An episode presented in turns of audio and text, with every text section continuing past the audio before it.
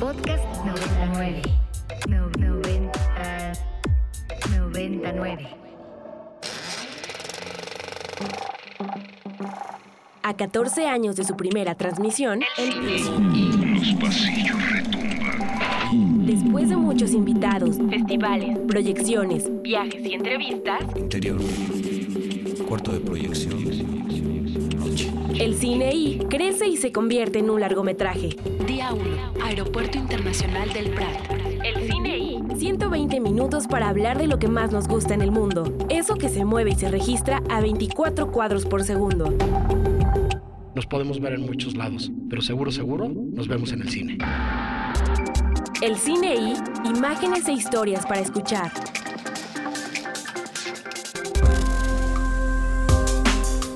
Once con tres minutos de la mañana. Buenos días, bienvenidos. Transmitiendo completamente en vivo desde las instalaciones de la Universidad Iberoamericana en el rumbo de Santa Fe. Este es un programa más del Cine I.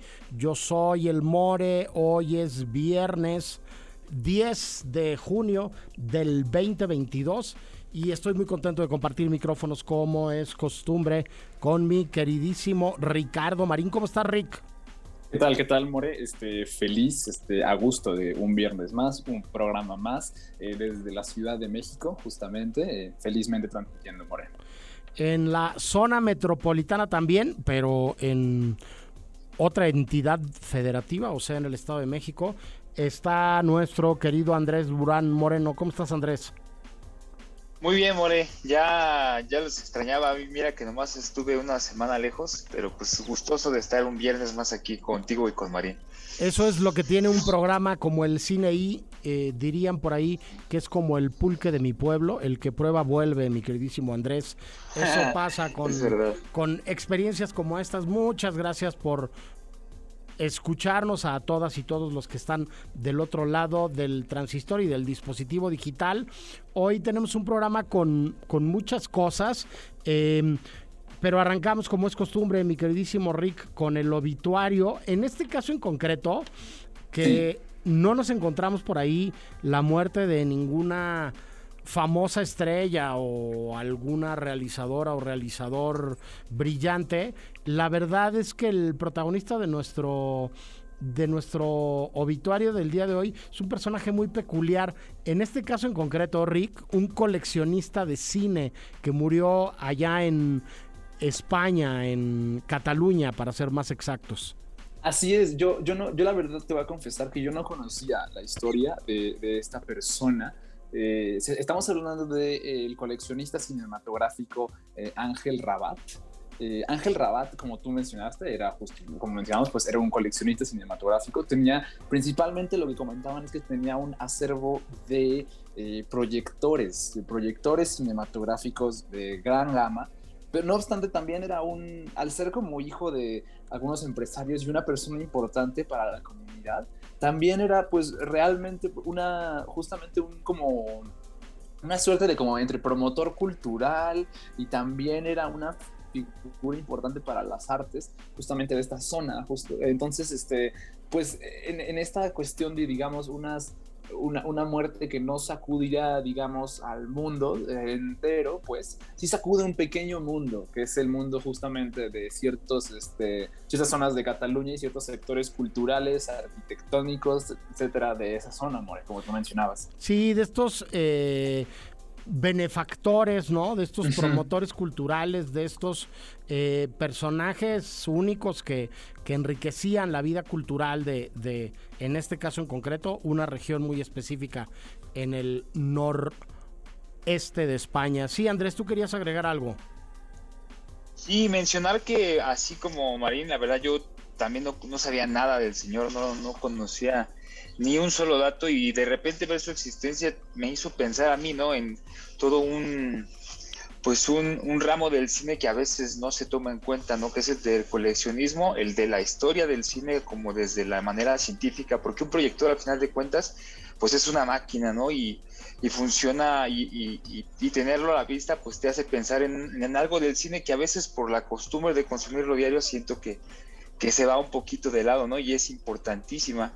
Y pues una cosa que me llamó la atención de la nota es que el señor se, se jactaba mucho de que sus 500 proyectores que tenía almacenados de distintas marcas y de distintos tiempos, decía que todos estaban corriendo, o sea, todos funcionaban y eso se me hace a mí remarcable.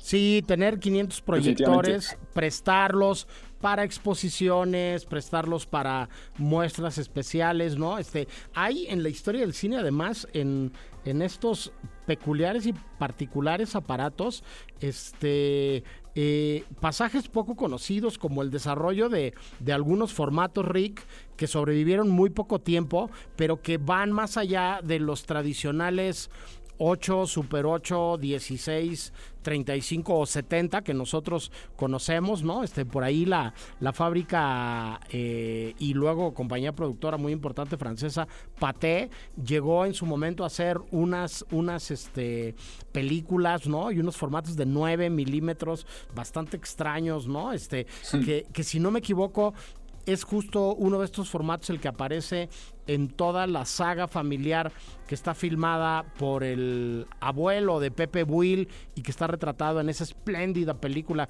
que hace a la limón con Marisa Sistach, que se llama La línea paterna, una película que recupera la, la historia de, de, de, de el padre del padre de Pepe Buil, ¿no? Este, eh, que filmaba a sus hijas y a sus hijos con este proyectorcito todos los días de Reyes cuando les entregaba este, los regalos que habían traído estos magos de Oriente para todas y todos allá en Papantla. Entonces, este, eh, pues hay en la historia del cine, algunos formatos poco conocidos.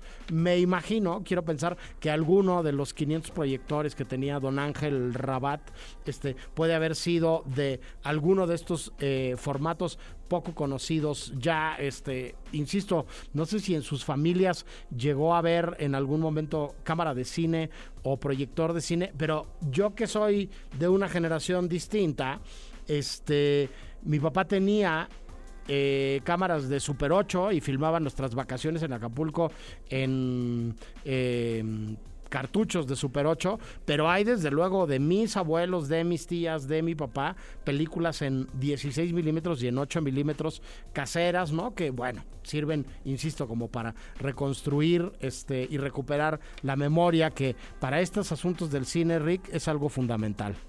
Sí, completamente. Creo que justo es lo que mencionábamos también cuando estábamos hablando con Andrés Kaiser sobre, sobre su más reciente película estrenada en festivales, que justamente se trata de recuperar como una suerte de memoria, de pasado, como volver de cierta forma a estos, este, a estas antiguas, este, pues, documentaciones que hubo, estos antiguos documentos justamente que hubo. Y de hecho, la, bueno, la nota del país que tú nos eh, mencionaste eh, habla también de un pequeño como corto documental que se hizo hace unos 10 años, que es donde se le homenajeó a este personaje, a Ángel Rabat. Yo creo que tú lo tienes, ¿no, Andrés? Tú tienes más información al respecto de este corto documental también, ¿no? Sí, de hecho, justo al final de la nota que nos compartió el More viene eh, diciendo ¿no? que los que asisten al funeral se quedan justo con un retrato de un documental que viene nombrado y que espero en Dios poder pronunciar apropiadamente, Tala de Cine Ambayel Rabat de David Basley. Encontré el link por ahí en, en Vimeo, entonces ahorita se los, si pueden se los compartimos por las redes para que le echen un ojo porque me parece que este es un personaje pues bien importante, ¿no? Que, que no hay que perder de vista porque pues está muy chido que gente así esté de este lado del cine, ¿no? Sí, en arroba el cine I909 les compartimos la liga de este cortometraje documental que, como bien decía Rick, eh, homenajea a don Ángel Rabat. Este, y tu pronunciación fue casi perfecta, mi queridísimo Andrés. Si hablara yo bien catalán, me atrevería a corregirte. Como eso no es real, este, yo creo que lo hiciste muy bien. Este, dicho lo anterior, eh, brincaría yo a otro asunto, Rick, que no es propiamente un obituario, pero que está tristemente relacionado con eh, los sucesos este, de semanas recientes en Texas, ¿no? Em, y toda la discusión que se ha desarrollado en los medios alrededor de la facilidad que existe en los Estados Unidos, Rick, para que cualquier persona, eh, casi casi de la edad que sea, eh, con una identificación pueda eh, adquirir armas de asalto, ¿no? Este, en el caso concreto, a mí lo que me gustaría hablar y proponer una reflexión es de, de una de esas inteligentes y brillantes utilizaciones de la fama. En este caso en concreto, el que hace uso de ser conocido es ni más ni menos que el famosísimo actor tejano eh, Matthew McConaughey, que nació en la localidad donde fueron eh, eh, estos tristes sucesos y en las que un chavo de 18 años se metió y, este acribilló a unos profes con, con sus alumnos, ¿no? La mayoría de los fallecidos niños, este y articuló un discurso muy interesante en un evento en la Casa Blanca, Rick, para decir que basta ya. Eh, nos quejamos constantemente de lo mal que pueden llegar a utilizar su fama algunas eh, estrellas. En este caso en concreto me parece que es un buen ejemplo de, cómo también se puede utilizar ser conocido para eh, poner un tema sobre la agenda y discutirlo de una manera inteligente, Rick. Sí, justamente como mencionabas, eh, Matthew McConaughey dio una conferencia de prensa sobre los sucesos en la ciudad de, de Uvalde, en Texas, eh, donde fallecieron este, 22 personas, incluyendo el, perpetrador pues, de, la, de la masacre. Y Matthew McConaughey, eh, pues obviamente como emocionalmente involucrado, como mencionabas, porque nació ahí, pero también porque en general él es él, él, él, es un actor como orgullosamente tejano, al menos, si, si hemos de creerle como a sus interpretaciones y a la forma que tiene como de comportarse justamente entre los medios. Este, él que, hizo una solicitud como muy relevante porque siendo un tema como extremadamente como controvertido en Estados Unidos, la cuestión de las armas, él dijo simplemente, eh, abogó por este, leyes que eh, no prohíban la venta, pero que tengan sentido común para, para, la venta de armas, justamente. Y esas incluían justamente, pues, no vender armas de asalto, eh, como, y con eso quiere decir rifles automáticos o semiautomáticos. Porque como varios dice, como varias otras personas han dicho antes que él, estos, nadie en su casa realmente pues necesita un arma de este estilo. Es justo la, la, es, es, lo que han dicho varias de estas personas. Justamente eh, esto le, le, ha valido muchas críticas a Matthew McConaughey de parte de pues los circuitos eh, de derecha de Estados Unidos, los circuitos muy pro armas, justamente están como muy en contra de esas declaraciones, lo cual es curioso porque Matthew McConaughey siempre ha sido como una figura políticamente polarizante en Hollywood. Hay, hay de todo en Hollywood definitivamente, pero Matthew McConaughey siempre se ha mantenido como un, en un margen muy, pues muy gris realmente. Y pues, pero es realmente es, creo yo, muy más allá de lo de la política, creo que es muy interesante lo que dice, justamente. Justo, creo que lo que, lo que tú dijiste es interesante, ¿no? Ver, ver cómo ocupan la fama de, de cierta manera. Y creo que lo que Matthew McConaughey fue, hizo fue, pues fue muy sensato, sin decir también que se nota mucho como la, la emoción que tiene al, este, cuando dijo este discurso. Que véanlo, véanlo, está, está en YouTube, pueden, pueden este, ver el discurso por ahí. Y si es creo que una reflexión, invita a una reflexión, pues muy, muy relevante, creo, Mario. Sí, este, es muy evidente cuando alguien que sabe comunicarse y que sabe utilizar eh, su cuerpo y que sabe utilizar las inflexiones de la voz eh, para llegar de una manera efectiva a los demás, lo hace. Eh, en este caso en concreto hay en su discurso una eh, capacidad de conexión con los demás con sí. quienes están escuchando lo que él nos quiere decir, que me parece que, que, es muy interesante y como dices tú, pues hay, hay como, como mucha verdad y como, como mucha tripa, como mucho enojo, pero también como mucho sentido común y mucha inteligencia en los argumentos que él, que él presenta. Este, están ahí la figura de, de unos tenis este, eh, que representaban de una manera muy especial a una de las niñas que, que, fallecieron, ¿no? Y toda una construcción del discurso y del relato alrededor de esos tenis o de esos objetos. Entonces, bueno, está ahí ese consama, eh, eh, eh, tema que nos pareció interesante comentar ahora al principio del, del programa. Y nada, vamos a ir con algo de música, no sin antes decir que nuestros amigos del Festival Internacional de Cine Universitario Kinoki, orgullosamente Ibero, orgullosamente un proyecto nacido en el seno del área de cine del Departamento de Comunicación de la Universidad Iberoamericana, lanzaron ya su convocatoria de su edición número 17. Lleva el Kinoki más de 17 años, pero por ajustes en fechas, esta es la edición 17 del festival. Eh, Kinoki.mx, así de sencillo, métanse todos los que estén interesados en participar en este chulísimo festival eh, con... Eh, los organizadores platicaremos muy pronto, vendrán a estos micrófonos y charlaremos largo y tendido de lo que viene para esta decimoséptima edición del Kinoki, pero decir que por lo pronto ya está abierta la convocatoria. Dicho lo anterior, mi queridísimo Rick, vamos con algo de música que vamos a escuchar. Podcast 99. Y yo estoy muy contento de darle la bienvenida una vez más a los micrófonos de Ibero 90.9 y de El Cine I a Helmut Dos Santos, director de un espléndido documental que se llama Dioses de México, del cual ya habíamos platicado, Helmut, eh, en la edición más reciente del FICUNAM, pero hoy estás aquí porque vuelve a tener proyecciones en la Ciudad de México el documental y se sigue moviendo además eh, de una manera bastante peculiar y particular. Platicaremos de eso. ¿Cómo estás, Helmut? Buen día.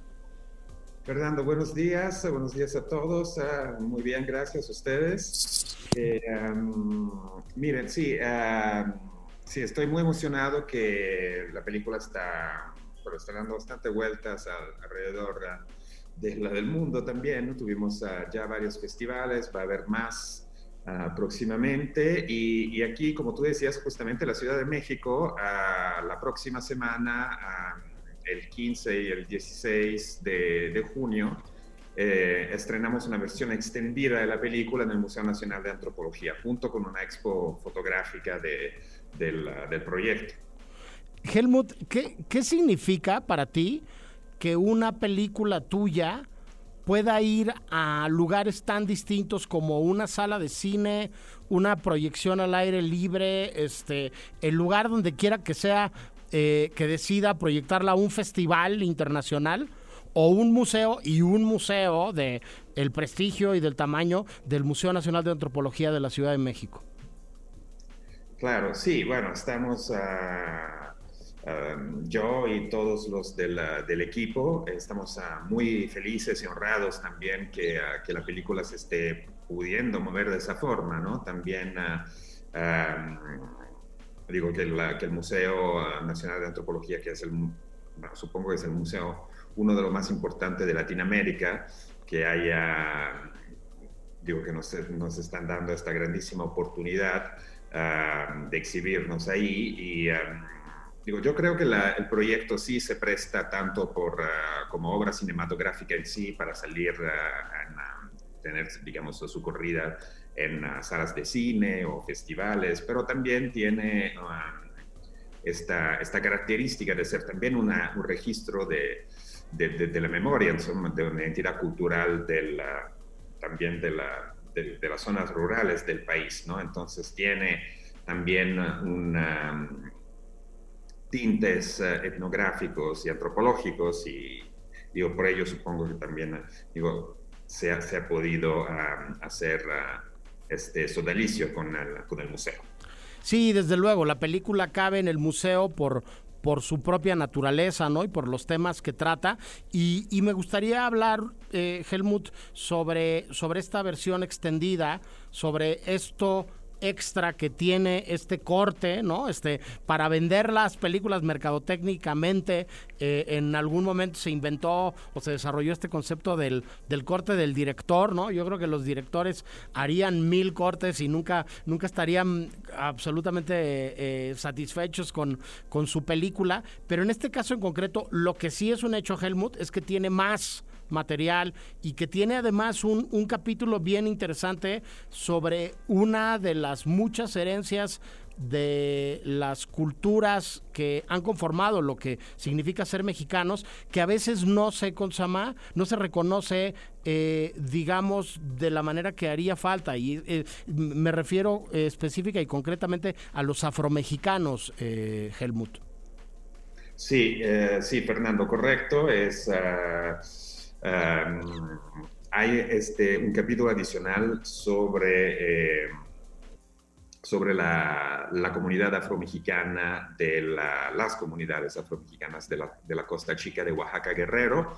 Eh, ah, es de la, digo, para celebrarlos también, la, esta versión extendida abre con ellos, es el primer capítulo. Entonces, ah, es un capítulo que se enfoca sobre ah, una de sus danzas tradicionales, ¿no? que es la danza de los diablos. Entonces, los vemos que, que hacen ensayos, que se preparan, uh, que preparan digo, elementos que, que, luego utilizarán al interior del de, la danza, durante la danza. Eh, la danza de los diablos es una danza que celebra el retorno de los espíritus de sus, de sus ancestros, ¿no? Ocurre, suele ocurrir durante Día de Muertos, entonces nosotros hemos convivido ah, mucho tiempo con, ah, con ellos para, digo, para poder filmar y, ah, y, crear, digamos, esta, esta, esta parte, este capítulo que, que completa. Eh, yo siento eh, toda la película para de, esa forma están representadas todas las grandes etnias del, del país adentro del proyecto. Eh, esa es un poco la naturaleza, digamos, de la versión extendida del, de Dioses de México. Correcto. Ricardo, querías preguntar algo. Sí, sí, muchas gracias. Justamente, gracias por estar con nosotros, este, Helmut. yo quería preguntarte, bueno, hace tiempo yo trabajé como como un periodista en una revista y siempre como que uno de los temas recurrentes que teníamos eh, es que eh, socialmente hablando uno de los grandes problemas, es que como el gran problema que a veces podemos decir que tiene este país es como, como la profunda desconexión que hay como entre el mundo rural, entre el mundo indígena y entre el mundo urbano, como que estos tres polos o dos polos, como queramos verlo, pueden ser están a veces en ocasiones como profundamente desconectados y uno no conoce muy bien el otro. No sé si esto haya influenciado tu, o, bueno, un pensamiento similar o algo así haya influenciado como cómo te aproximaste a la película o, esta, o, cuál fue, digamos, esa motivación también. Sí, sí, gracias Ricardo, un gusto saludarte. Eh, Mira, los mundos rurales eh, siento que están siempre desconectados, eh, no solamente en México, pues, sino que en, todo, en, todos los países alrededor del mundo. A veces más, a veces menos, dependiendo si, si, también hay influencias coloniales o postcoloniales, digo, todo influye, ¿no? Entonces, México no es una excepción, es, obviamente es una realidad también del país. Eh, lo que a mí me ha llamado la atención de los mundos rurales es porque siempre eh, tuve un interés desde hace muchos años en los mundos arcaicos, ¿no? de las microsociedades rurales, sociedades antiguas que, que, que sí preservan ¿no? valores tradicionales que, llevan miles de años. Entonces, y, ya desde, viendo en mi país, por ejemplo, donde eh, a partir de la Segunda Guerra Mundial, digamos, hubo un progreso, pero sin verdadero desarrollo ¿no? las, en las regiones rurales. Eh, también viajando por México me, he dado un poco cuenta también del mismo problema. La, la, diferencia que hay aquí es que en, México las culturas... Ah, ah, rurales son muy vivas todavía y hay muchas por todas partes. Entonces se me hizo importante empezar a hacer una, eh, un registro de esta memoria. ¿no? Dioses de México, digamos, se propone un poco de tratar de hacer esto. Sí, y regreso al punto de el inicio de nuestra conversación. Eh, una película que retoma un montón de cosas de todas estas tradiciones milenarias, de todos estos pueblos originarios, de todas estas etnias, de toda esta riqueza y que por eso Helmut puede terminar aterrizando en lugares muy distintos, entre ellos un museo como el Museo Nacional de, Antropología. Un millón de gracias, Helmut, por platicar con nosotros. ¿Nos repetirías cuándo son las proyecciones la próxima semana y dónde puede ver la gente la exposición dentro del propio museo? Claro, sí, con gusto, Fernando. las fechas de las proyecciones de la próxima semana son el 15 y el 16 de, de junio. Son, ah, hay, va a haber tres proyecciones el primer día, dos el segundo. Son abiertas al público, son gratis eh, y las proyecciones se serán ocurren en el auditorio Jaime Torres Bodet del, del, Museo Nacional de Antropología y la exposición fotográfica en, empieza el 14 también de, junio y se quedará hasta el 3 de julio ahí adentro del mismo museo en la, en la galería al, al primer piso. Pues dos imperdibles, el documental es espléndido, es un recorrido de el trabajo de muchos años. Este, nos habías comentado, Helmut, que te llevó cuántos años hacer la película? Nueve en total. Nada más, ¿no? Este, nueve años recorriendo el país eh, y una exposición que compuesta por fotogramas de, de, la propia película, este, también dialoga de una manera muy interesante entre la imagen fija y la imagen en movimiento. Un millón de gracias como siempre por platicar con nosotros, Helmut. Nos encontramos muy pronto, volvemos a platicar de este o de otro proyecto, seguramente antes de lo que nos lo imaginemos. Un abrazo, Helmut. Otro abrazo de vuelta, Fernando. Muchísimas gracias a todos ustedes. Y nosotros vamos al primer corte de estación del programa del día de hoy y seguimos con más del cine I. Brother, it is time for the mortals to pay. My child waits to do your will. El cine I. Release the Kraken.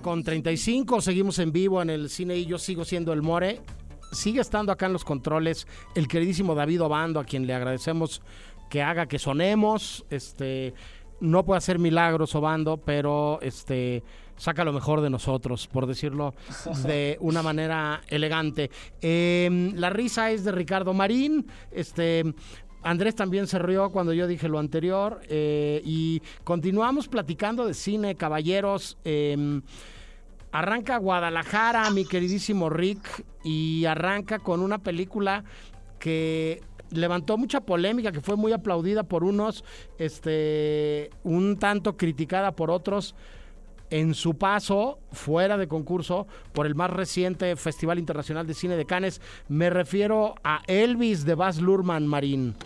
Así es, justamente eh, la película biográfica de Baz Luhrmann sobre el rey del rock and roll, por llamarlo de alguna forma, y citando a Prefab Sprout, eh, es como del, va a ser la película de apertura justamente de este del Festival Internacional de Cine de Guadalajara. No sabemos si va a contar con alguna presencia como de algún talento o algo similar, este, pero definitivamente ya con esa con esa con tener esa proyección creo que ya están mandando un mensaje muy muy importante.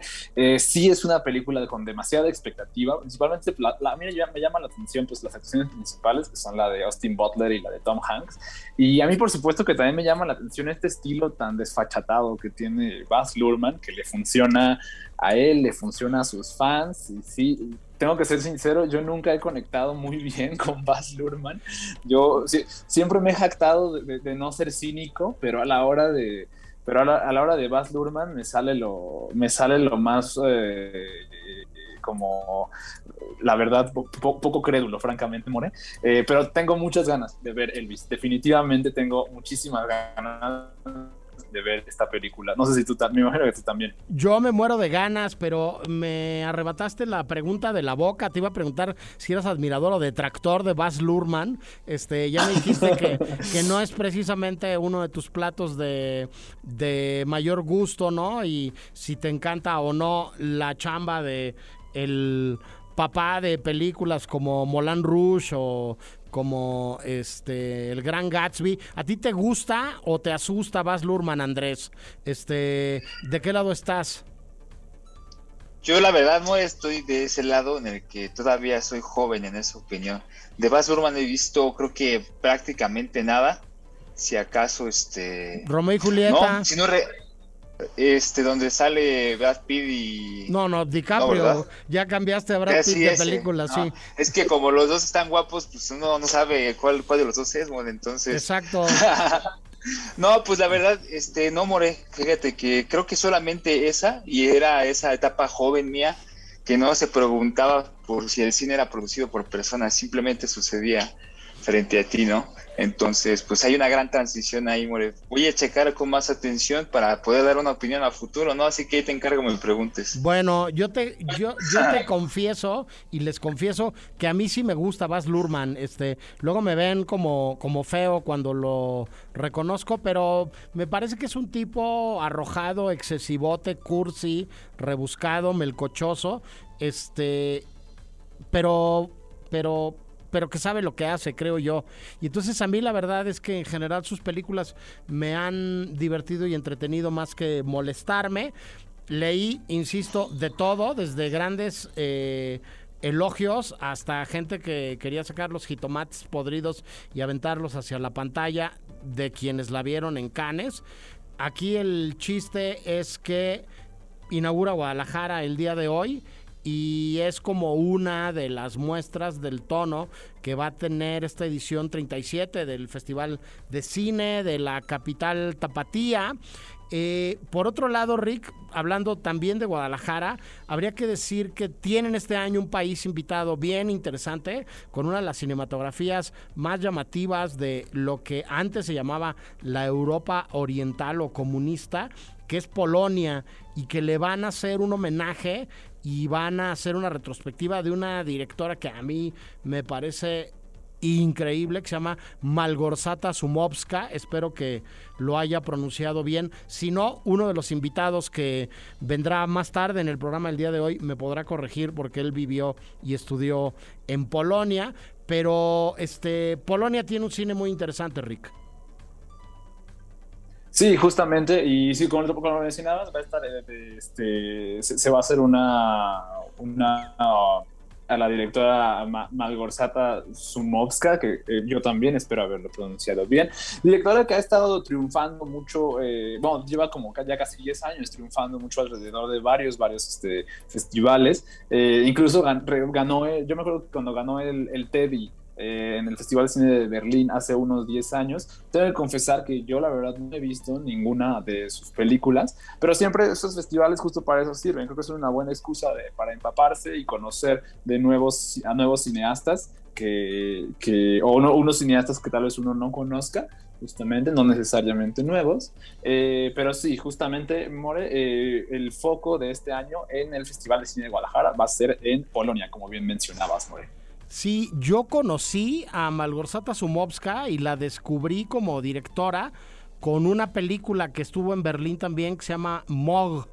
Este, lo digo en inglés, eh, con mi mal inglés, porque no lo sabría pronunciar en polaco. Schwarz sería en polaco, ¿no? Este, em, pero es la directora de Amarás al Prójimo, es la directora de Nunca Volverá a Nevar, este, y es eh, la directora de La Otra Oveja, y, y es, como bien decías, alguien que a través de festivales como el de Berlín eh, se empezó a dar a conocer y se convirtió en un, en un personaje, en un nombre propio del circuito de los eventos cinematográficos de Europa y de todo el mundo, y que ahora en Guadalajara habrá la oportunidad de eh, conocer más de su obra y de, de descubrir más cosas alrededor de, de, su trabajo. Brincando este, al otro lado del charco, en España, este, eh,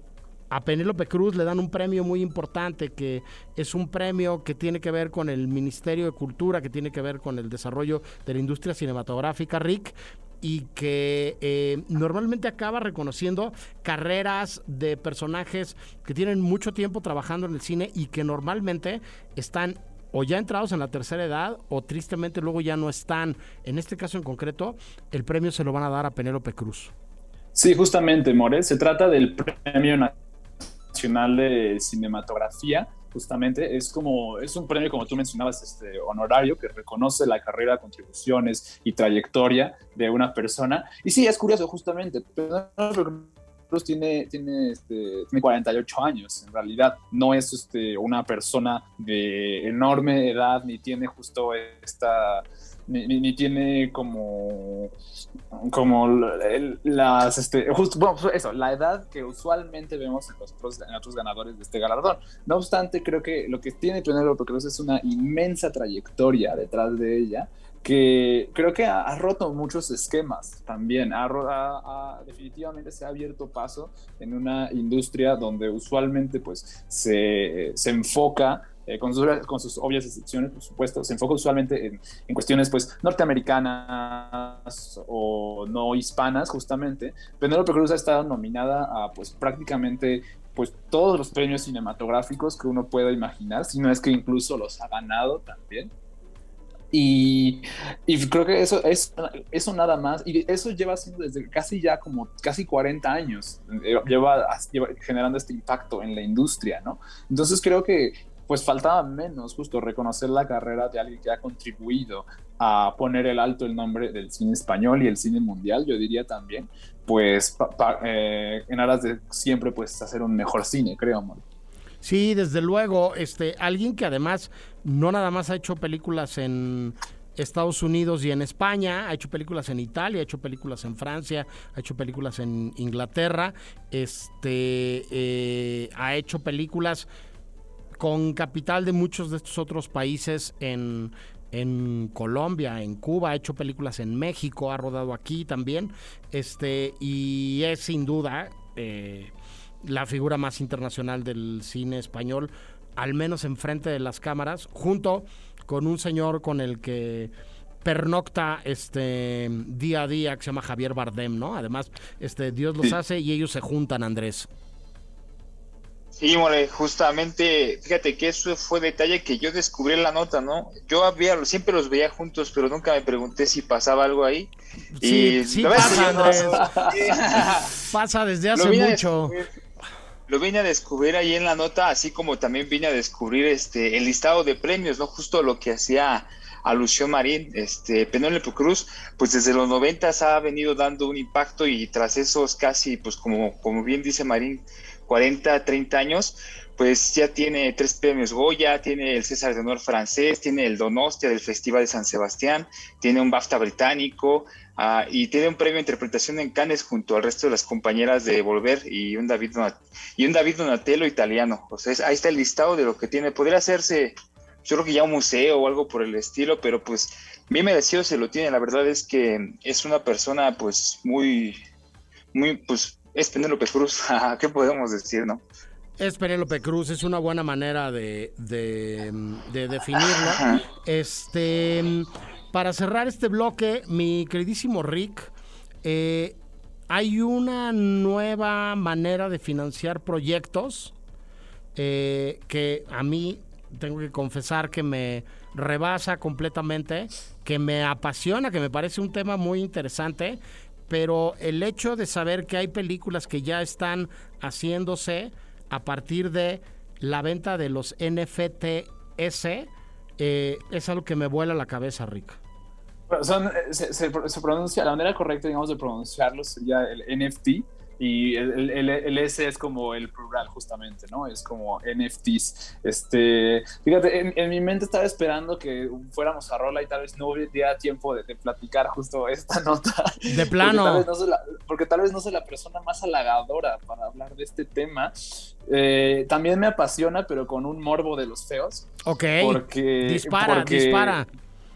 Porque los NFTs eh, están íntimamente ligados a eh, primero que nada, un NFT es una pieza artística, usualmente, que, cuyo valor no se puede medir exactamente más que como de maneras especulativas.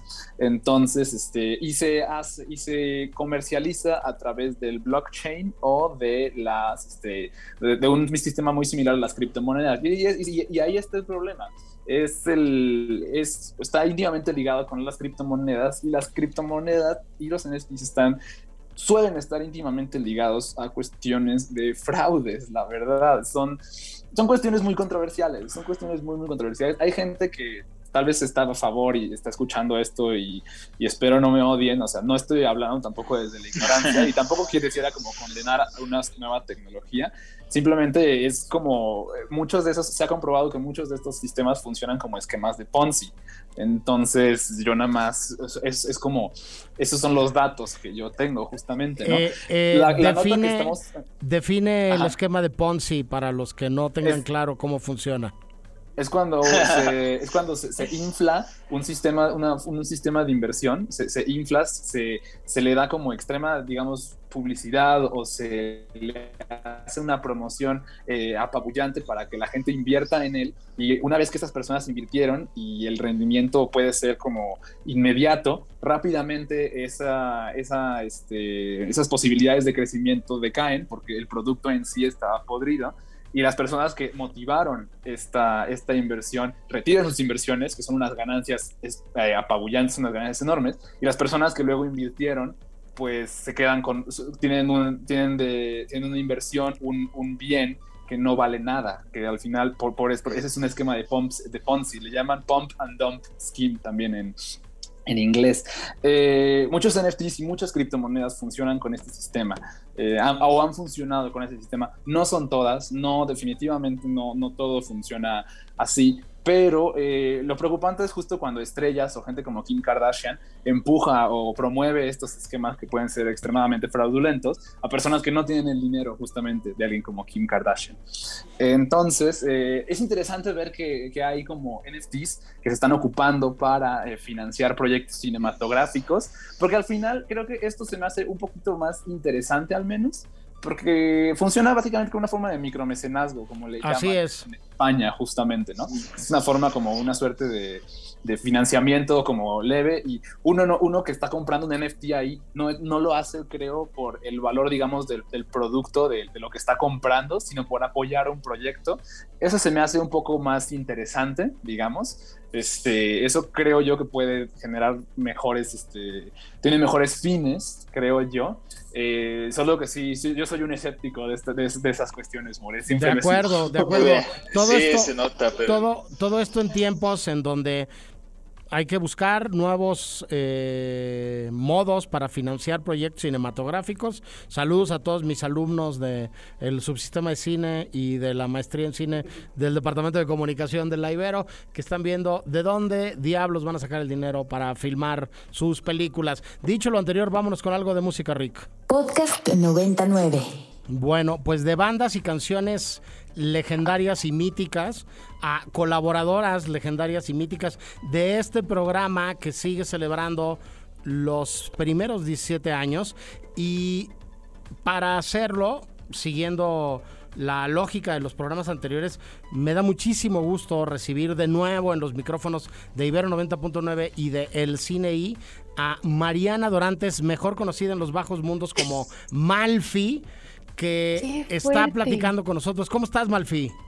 Muy bien, muy bien, aguantándome las lágrimas, no sé por qué. Fue muchísimo tiempo, More. ¿Cómo están todos? Pues estamos muy contentos de verte y de platicar contigo, de hacer un poco de historia, pero también de mirar para adelante. Este, eh, yo arranco todas estas conversaciones, lo siento mucho, Malfi, con quienes fueron mis alumnas y alumnos, ¿Sí? diciendo que fueron mis alumnas y alumnos. Me acuerdo todavía de tu corto de titulación, de ese espléndido guion. Este, con una protagonista llamada Antonia, ¿no? Este, sí, sí, de un rodaje en el cine ópera, en un departamento, este, Diego Bolaños, ¿no? Este, tu socio creativo ahí, este, eh, ¿qué, ¿qué, recuerdas de aquellos tiempos de, de tu infancia cuando eras estudiante de, de, cine y de comunicación de la Ibero? De mi infancia, uh, híjole, yo creo que, More, tú, o sea, tú lo sabrás y no me dejarás mentir que yo quería ser la próxima Diablo Cody y yo quería ser la yo sí yo quería ser Juno no se me adelantó eh, mucha gente entonces está perfecto no me molesta. Eh, tenemos eh, tuvimos cosas maravillosas como Lady Bird este que ya es una nueva generación de Diablo Cody entonces no me enojo que yo no fui no pero justamente cuando estábamos haciendo ese cortometraje, eh, yo estudié la carrera de comunicación en la Ibero y me especialicé en cine porque yo quería ser guionista, ¿no? Y, y, al final del día disfruté demasiado ese cortometraje. O sea, ahorita lo pienso y logísticamente es como en mi vida volvería a grabar algo en cine ópera, este, en mi vida este, volvería a hacer un, un cortometraje en el mismo departamento, o sea, realmente, o sea, logísticamente hicimos todo lo que no debimos de hacer, pero aprecio mucho la confianza de profesores como tú, More, que nos, nos dejaron hacer lo que fuera para darnos cuenta de lo que después no tenemos que hacer. Es como, equivóquense ahorita, ahorita se puede, tienen el seguro de la escuela, no se preocupen. y ya después, este, eso fue mi única incursión en el cine, More. Es lo único que sí me duele mucho. Pero bueno, quiero pensar que el programa y la radio te dejaron otras cosas. Ahora nos platicarás. Sí. Además de que eh, escribías guiones y colaborabas en el programa. Digo, ahorita está presente quien se hace el responsable de la música en esta alineación del cine I, pero hiciste eso también un, muy buen rato, Malfi. Nos, nos hacías el favor de poner tu em, melomanía al servicio de el cine I cada ocho días. Sí, a mí me tocaba esa parte del joven. Este, era muy padre porque el cine ahí me dejaba mezclar mi melomanía con mi gusto por el, cine y, creo que me dedicaba mucho a como que buscar esas historias en medio, ¿no? Sin perder el espíritu 99 de los nuevos artistas y los nuevos lanzamientos. Y era muy padre porque era un research muy interesante porque no necesariamente nos clavábamos como en los soundtracks y eso, sino más bien era como si, si, la, si la película o el tema, porque me acuerdo que era por temas en ese entonces y que nos dabas chance de hacer el research nosotros, ¿no? Entonces a mí me pasaba en el tema de ese programa y yo buscaba canciones como que acorde al guion, a la temática. Y me acuerdo que un amigo mío compuso el fondo durante un rato y yo estuve en el proceso de creación del fondo de, del cine y de las cortinillas. tuvimos, tuvimos fondos originales, unas temporadas. Sí, sí, entonces estuvo muy padre ese, ese tiempo. Lo disfruté muchísimo y los guiones que yo, que yo hice y que yo apoyé, o sea, al día de hoy tengo todavía mis, mis aficiones muy extrañas por John Hughes y, y por todos estos loquillos de los ochentas. Entonces, seguimos así, More, no ha cambiado nada. y de el programa, pero particularmente de, de, la radio, ¿no? Y de la, de la carrera, salieron muchas cosas más. ¿En qué andas ahora, Malfi? ¿Qué haces? Cuéntanos. Y eh, gracias a Ibero 99 empecé mi carrera de relaciones públicas, de publirelacionista, y ahora tengo Malfico, que este año cumple 10 años. ¿Qué qué? Eh, hacemos 10, llevamos 10 años haciendo manejo de prensa y relaciones públicas. Empezamos en Ibero porque pues ahí, ahí conocí muchos artistas y este, ya, no, ya no soy tanto periodista, pero asesoro a periodistas en entrevistas o en creación de, transcripciones. Entonces ahí sigue mi, mi y Ibero 99 siempre va a ser mi casa. Yo siempre voy a honrar mucho las enseñanzas tuyas, More, pero también las de Uriel y las de Agustín, este, las de Leti, este, como que siempre están en todo lo que hago. Pues este, ese silencio fue porque Malfi se emocionó. Yo me emocioné, todos ah. nos emocionamos. Este, pero Andrés te quiere preguntar algo. Venga, Andrés. A ver. Sí, hola Malfi. No tenía el gusto porque ha venido otros colaboradores de otros tiempos y algunos los he conocido, otros no. Pero este, les he hecho siempre una pregunta que creo que hasta cierto punto ya respondiste, pero igual explorar otros, otras formas en las que Ibero 99 a ti te cambió, ¿no? O sea, yo desde que entré aquí he notado que me ha enseñado muchísimas cosas el programa, más allá de, un mundo cinematográfico que pues uno suele ignorar. Este, ¿Qué te llevas tú de acá, no? ¿Qué, ¿Qué, aprendiste de la convivencia en este lugar y de lo que hacías que pues sigue premiando tu trabajo allá afuera? Yo creo que algo muy valioso que se aprendió y se sigue aprendiendo en Ibero, no sé, yo creo que, que los chicos lo han, lo han llevado a ese momento, es que aprendes mucho de profesionalismo y protocolo. O sea, sí siento que no es solo como una universidad, una estación de radio universitaria como así experimental, a ver qué pasa y a ver cómo nos va. No, es, es realmente un, un, espacio de, de respeto al, al, al, arte del radio, de respeto al arte de la música, de respeto al arte de los contenidos y de cierta manera el hecho de que confíen en ti tan joven en poder hacer cosas tan profesionales, como que sí te moldea la cabeza en una cuestión como más más de que no lo haces por hobby, ¿no? O sea, realmente es tu trabajo. Eh, yo todos los años que estuve en Ibero, yo estuve en Ibero como siete, ocho años y todo ese tiempo que estuve ahí era mi trabajo, ¿no? Y, y era mi responsabilidad. Entonces, creo que una de las cosas que más me, me, me permeó al día de hoy es como el, la responsabilidad que tienes como comunicador en un eh, espacio tan versátil como la de Ibero 99, que al mismo tiempo tiene una serie de reglas de, como cualquier medio, ¿no? Reglas editoriales. Entonces, pues nada, es una gran casa y es un gran, es una gran escuela, pero al mismo tiempo es una gran eh, manera de, de darle credibilidad a los medios de comunicación y eso es muy difícil, porque hay muchos medios que tienen como prejuicios, críticas, un discurso social o, gubernamental como muy fuerte, o, o, no sé, les gustan ciertos tipos de música y ya no te puedes salir de ese nicho. E Ibero es como muy amplio, entonces, y le da la bienvenida a muchas cosas. Entonces creo que eso es lo que al día de hoy agradezco mucho y me llevo, porque el profesionalismo que usaba en Ibero lo sigo enseñando al día de hoy con la gente que colabora conmigo. Y por eso vas a estar bienvenida siempre en estos micrófonos, eh. mi queridísima Malfi.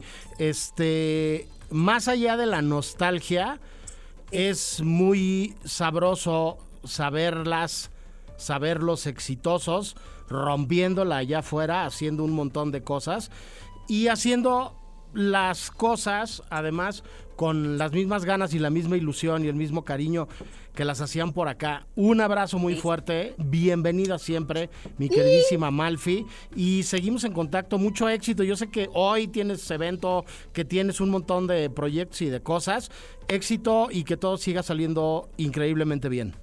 Igual, igual, More, ahí tenemos que echar el chisme, igual, Ricardo, ahí les voy a caer para echarnos un café y, y, platicar. Ya estás, este, estamos tratando de volver a instituir las preproducciones de los viernes, que nos juntamos en las mesas de afuera de Capeltic, conforme vamos llegando sí. para producir el programa, cuando todo sea absoluta y completamente normal de nuevo y volvamos a hacer todos los programas presenciales todos juntos en cabina. Este, bah. esto será más sencillo, pero pues mientras tanto, un placer platicar contigo de nuevo, Malfi. Un beso. Igual, igual, igual. Y nosotros nos vamos a ir al, al corte de la hora y regresamos con la segunda mitad del cine y del día de hoy. Me llamo Ángela. Me van a matar. El cine y para más contenidos como este, descarga nuestra aplicación disponible para Android y iOS o visita ibero909.fm.